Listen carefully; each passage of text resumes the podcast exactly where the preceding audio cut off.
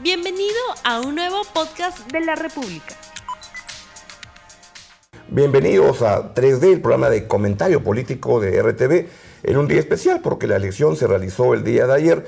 Hoy hay un nuevo parlamento, hay todavía más, menos números que están cambiando, pero ya se puede hablar de un perfil de qué es lo que viene. Y la pregunta que nos planteamos hoy es, ¿cuál será la primera bronca en el nuevo Congreso? Para poder caminar a ver cómo se van a agrupar las fuerzas, quién va a estar con quién, quién se va a pelear con quién. ¿Cuál será la primera bronca? Primero, ¿queremos que haya una primera bronca? No, claro. ¿Queremos un Congreso con disputas y con peleas o un Congreso suavecito como los turrones de, de San José? ¿Tú crees que es posible un Congreso como este sin peleas? O que yo creo que va, naturalmente van a surgir. Mira, con nueve partidos yo creo que se van a mirar un largo rato hasta, hasta la primera disputa. Sin embargo, eh, creo que la primera bronca de, este Congreso, como suelen serlo, eh, va a ser la clásica, que es por las comisiones, ¿no es cierto? quién entra y quién no entra a, cuál comisión. Además, en un, en un Congreso tan fragmentado, todo el mundo va a querer un sitio en la comisión. Y eso también va a crear un problema. Ahora, esa es la bronca de fondo, esa es la seria, ¿no es cierto? ¿Quién toma qué comisiones? Y después de pronto lo que veamos, lo primero, primero, primero que veamos es el día de la juramentación, un cambio de palabras entre Daniel Urresti y Marta Chávez. Correcto. Sería la manera incaica, digamos, ¿no es cierto? El kickoff de ese congreso. Celebrity Death Match, como se llamaba. ¿no? El pay honor lo van a dar ellos dos. Yo- Y esa hay es un mi- Resti le va a marcar que cada vez, cada vez que hables, escucharás mi respuesta, Marta. Bueno, Que sospecho que es La- la razón por la que han votado muchos por, por, por la Urresti. primera bronca va a ser por la mesa directiva, sin duda. Y como tú dices, ponerse de acuerdo con tantos grupos que además no son grupos unidos y homogéneos. Es muy probable que en muchos de esos grupos haya varias diver- divergencias, Por como han habido en los anteriores.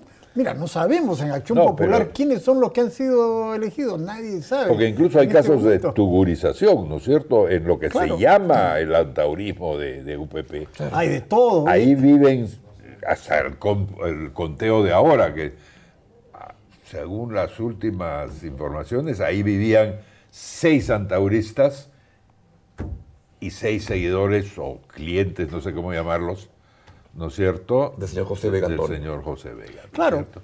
Entonces, ¿todo eso va a crear problemas a la hora de elegir la directiva o las comisiones? Sí, claro, claro, porque no solamente son ocho o nueve o diez grupos, sino dentro de cada uno de esos grupos hay eh, individualidades que se han subido al carro, que han entrado, como suele suceder en todas las últimas elecciones, y que harán lo que les venga en gana una vez que ya están en el Congreso. Pero hay cosas muy preocupantes, eh, creo yo. Eh, por ejemplo, este grupo Podemos ha obtenido una alta votación.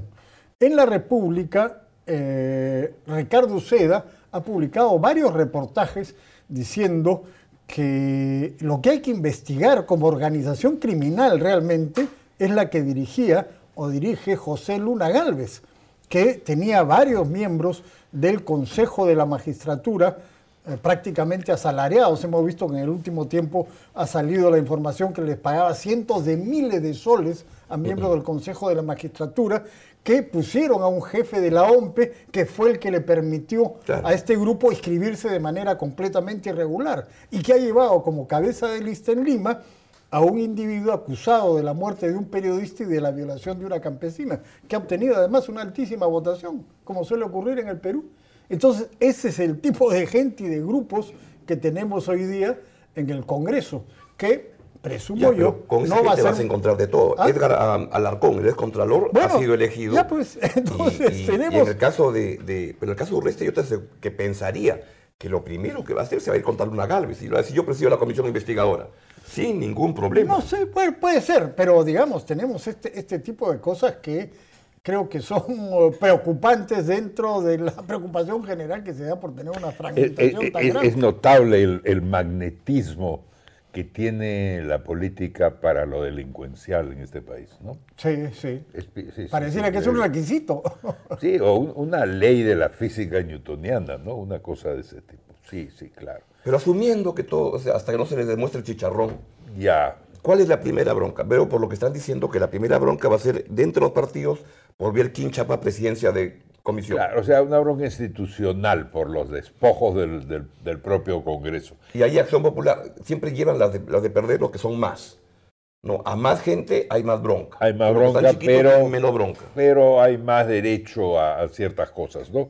Yo supondría que Acción Popular va a presidir el próximo Congreso. ¿Tú como crees? partido ganador. Sí. Aunque no Es un tiene... ganador por tan poquito, porque es 10% contra... ¿Qué contra estás sugiriendo que la idea misma de ganador debería ser reformulada para No, este pues si entiende un ganador con 20, por- o sea, que, que no sé, pero acá tienes ganador con 10%, los otros están con 8, 8, 8, 7, están todos apachurraditos. Pero hasta donde yo sé, en Acción Popular, ninguno de los que entra al Congreso ha sido congresista alguna vez. No, pues ese era el requisito, que todos ah, eran bueno, nuevos. ah, bueno, ¿Y, y cómo va a presidir el Congreso alguien que no tiene la más mínima experiencia congresal? Porque hasta Bueno, ahora pero- había gente que por lo menos Pero- tenía algún tipo de experiencia. Hombre de poca fe, ya Raúl Díaz Canseco ha lanzado a, a Víctor Andrés García Belaunde como asesor de la bancada de Acción Popular. Bueno, me parece Entonces, muy bien, con, pero igual. con alguien, con alguien experimentado detrás, en este caso ya Ahora, ¿conviene tener la mesa directiva en este Congreso tan cortito? ¿O esta es una vitrina para alguna gente que, pienso, Sí. Urresti, que nos domina la conversación ahora, pero si yo fuera Urresti diría, yo no quiero, yo, yo quiero mi curul y ahí me van a escuchar, porque va a construir su candidatura presidencial a partir de su curul. El problema es que no todos son los debates. Con nueve partidos, y yo me estoy imaginando un proceso de alianzas permanentes. No tanto alianzas duraderas como las que ahora se está imaginando, ¿no es cierto? Tema, tema por tema. Tema por tema, que en el tema de, del aborto va a haber un nivel de coincidencia, Claro. pero en el tema del de la monopolio de las empresas va a haber otro grado de coincidencia entre otras personas. Mm.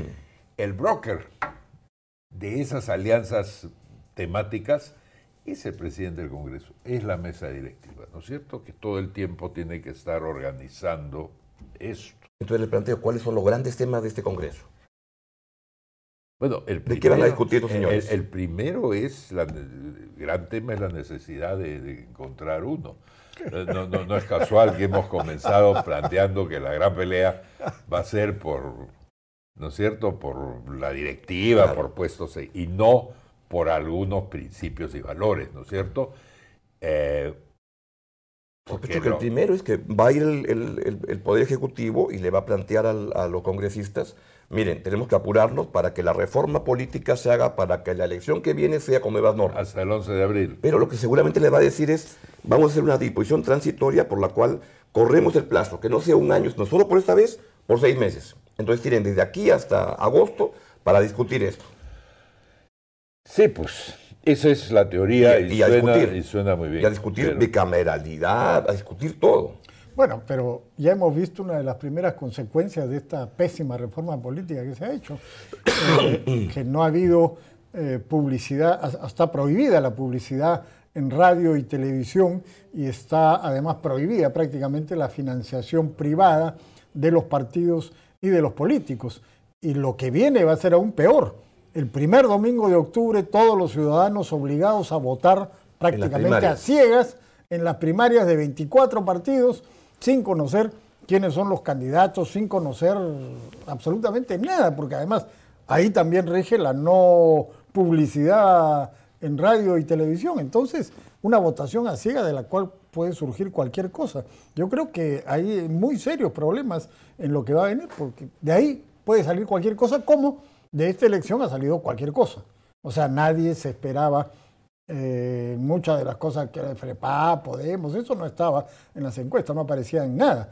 Entonces eh, podemos tener desagradables sorpresas en el futuro. ¿Y qué cosa puede aprobar este Congreso en cuanto a reforma política? Nadie lo sabe, porque probablemente muchos de los que están ahí no tienen idea de lo que se va a discutir. Generalmente esos congresistas conocen el camino como en Hansel y Gretel, saben el camino por el cual llegaron a esa casita. Pero no cómo salir. Pero no cómo salir, ni tienen demasiado interés en eso. Entonces, no creo que sea un tema importante el Congreso, en, en otras palabras, ¿no? Bueno, Y, y ahí lo que puedo, puedo imaginar yo es una especie de gran canje de temas, con partidos que proponen a una especie de pandero ciertos temas suyos Claro. a cambio de que ellos van a apoyar ciertos temas ajenos, ¿no es cierto? Sí. Y que apenas sepan cuáles son esos temas suyos, los van a presentar seguramente. Porque tampoco es que haya un gran mercado de, de proyectos en este momento. Yo no he oído Bueno, el, nadie. el paquetón de reforma política les da para, trabajar del Ejecutivo. Pero ellos van a querer hacer algo más que el paquete de la reforma política. Hay unos que quieren eh, poner en marcha un nuevo proceso constitucional y Claro. creo que... Pero creo para que eso no parece que no hay espacio, ¿no? bueno, No, hay un voto bien centrista en este. Congreso, porque no veo ni a los morados, ni a APP, ni a Acción Popular. Este, ya vas abriendo ahí un espacio grande de gente que, que no va a querer muy- Sí, mover pero- mucho, pero mucho el bote. Pero igual, hay gente en los bordes que va a decir, eh, yo apoyo tal y tal cosa, pero ustedes Claro, me votan por... claro. ¿no? Y en eso es, es interesante, pues, porque vamos a ver un Congreso no solo dividido, ¿no es cierto? No solo muy fragmentado, sino relativamente autónomo del Ejecutivo. Porque siempre ha habido una especie de enganche, ¿no es cierto? Un sector estaba con el Ejecutivo y otro sector estaba en contra. Ese era el sentido de gobierno de, de mayoría o de... Y aprovecho para minoría. ¿Vizcarra debía estar contento o triste con este Congreso? Preocupado creo que es la palabra Preocupado. en este ¿Por qué? caso, ¿no? No hay ninguna fuerza mayoritaria, puede sentir que en este fraccionamiento él puede manejarse cómodamente y él marcar la pauta, no, no casarse con nadie y gobernar como... Yo creo eso, porque además de que ya Guzmán salió a decir lo que se esperaba que dijera, que ellos apoyan al gobierno. Sí, pero Eh, es no, un partido menor el de Sí, Guzmán pero no, hay, pero no hay ningún grupo que sea eh, fuertemente opositor. Bueno, Fuerza Popular. Fuerza Popular, pero tiene una bancada Bajísima. eh, pequeñísima. Sí. En esa fragmentación es prácticamente imposible que haya una oposición seria eh, en el Congreso al gobierno. O sea, eh, lo ha, lo ha logrado. eh, Seria no creo sé, que es con lo pero que yo quería. fuerte de Pero todas maneras. No. Yo imposible, porque están muy divididos y además, eh, teniendo en cuenta la capacidad que tiene este gobierno, como todos los gobiernos, de persuadir congresistas y grupos con prebendas, con favores, bueno, es muy fácil controlarlos e impedir tener una oposición fuerte ahí. Yo no, yo no lo, no, no lo veo así, por lo menos. Yo veo más bien una especie de carrera por ubicarse como, como opositores. Porque viene la elección y es momento en que tienes que vitrinearte para lo que Primero viene. porque viene la elección. Segundo porque no vas a querer que, que- que- que- que Marta Chávez te, te flagele en el hemiciclo, porque va a haber un grupo opositor Claro. fuerte que va a producir pues una, una, una suerte de competencia. Tercero, porque no hay nada que ganar apoyando al gobierno, de Martín Vizcarra. Pueden ganar muchísimo. ¿Cómo que? cosa? te dan puestos de trabajo, te dan eh, No, contratos. eso, Ah, bueno, eso pero- ocurre en tus columnas. No, así- no, Pero- eso ocurre en la pero- realidad. Eso ocurre en la realidad. Pero no hay denuncias. Ha ocurrido, por no hay favor. denuncias del Ejecutivo de Vizcarra entregándole puestos, prebendas o cosas Eso a los ocurre, congresistas. eso ocurre usualmente con los gobiernos y con este va a ocurrir, creo, con mayor frecuencia. Ya lo veremos. Pero eso es lo que suele Porque además eh, hay el otro tema. Eso ¿Para lo vimos en los videos. Eso lo vimos en los videos de Kenji. Oye, eh, te doy el es que- presupuesto pero- del pero es que ministerio. eso era por una votación bien concreta esto. que había ahí, ¿no? no, pero eso es lo que suele ocurrir. Solamente que esta vez lo vimos descaradamente. Pero a ver, Pero si, eso es lo si que tú eres un partido que, que tiene un candidato que quiere llevar o que está dentro del candidato, tú lo menos que quieres es juntarte con el gobierno. Si fueras Urresti, lo que Urresti quiere es pechar al ministro del Interior y decir, te voy a enseñar cómo se hace seguridad. Ven acá que te voy a... a- No, si, si- si si- quieres Acuña, no vas a querer juntarte con el gobierno, quieres desmarcarte. Si y si eres tuviéramos morado, también quieres lo mismo. Si tuviéramos distancia. un gobierno con 10%, quizás, pero teniendo Vizcarra cincuenta y tantos, y si tú eres Acuña, sabes que tienes a la SUNEDO detrás de tus universidades y tienes a la SUNAT detrás de tus impuestos.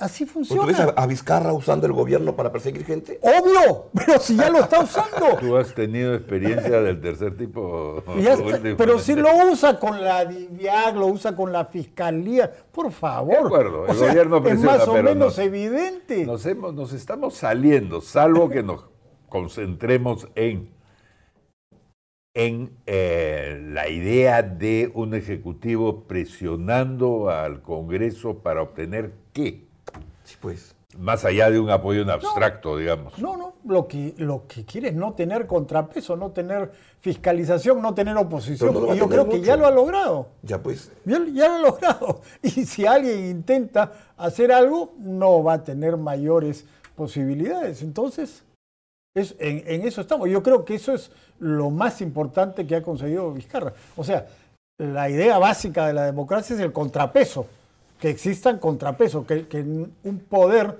no pueda subordinar a los demás. Pero este Congreso no tiene Bueno, yo soy de más, contrapesar más al gobierno. optimista que tú. Yo creo que el contrapeso va a aparecer, no solo con fuerza popular, Por temas. por temas y por cosas. No me imagino a los eh, antauristas, por ejemplo, quedándose callados para que no los investigue la SUNAT. No, sé, no estoy seguro que sepan que existe una SUNAT, pero ya ese es otro tema. Hay algunos que sí lo no, saben. que sí lo saben, ¿no es cierto? No me imagino a mucha gente de ese tipo cediendo.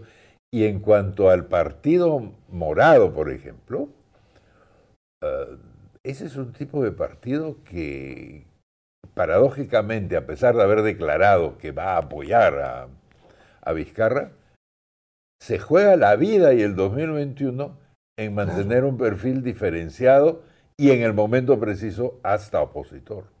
O ser el candidato de Vizcarra. Pero hasta para eso necesitan un buen perfil Bueno. opositor.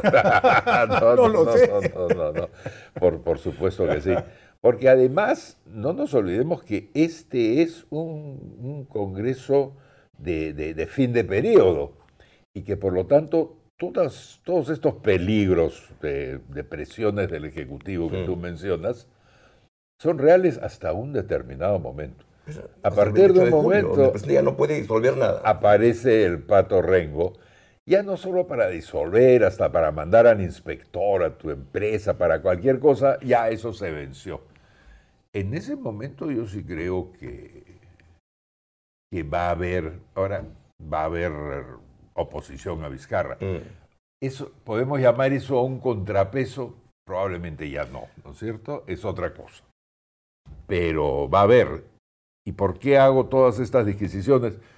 Para sustentar mi pregunta sobre si Vizcarra está feliz o triste con este resultado. Yo dije preocupado más bien. Por eso la preocupación.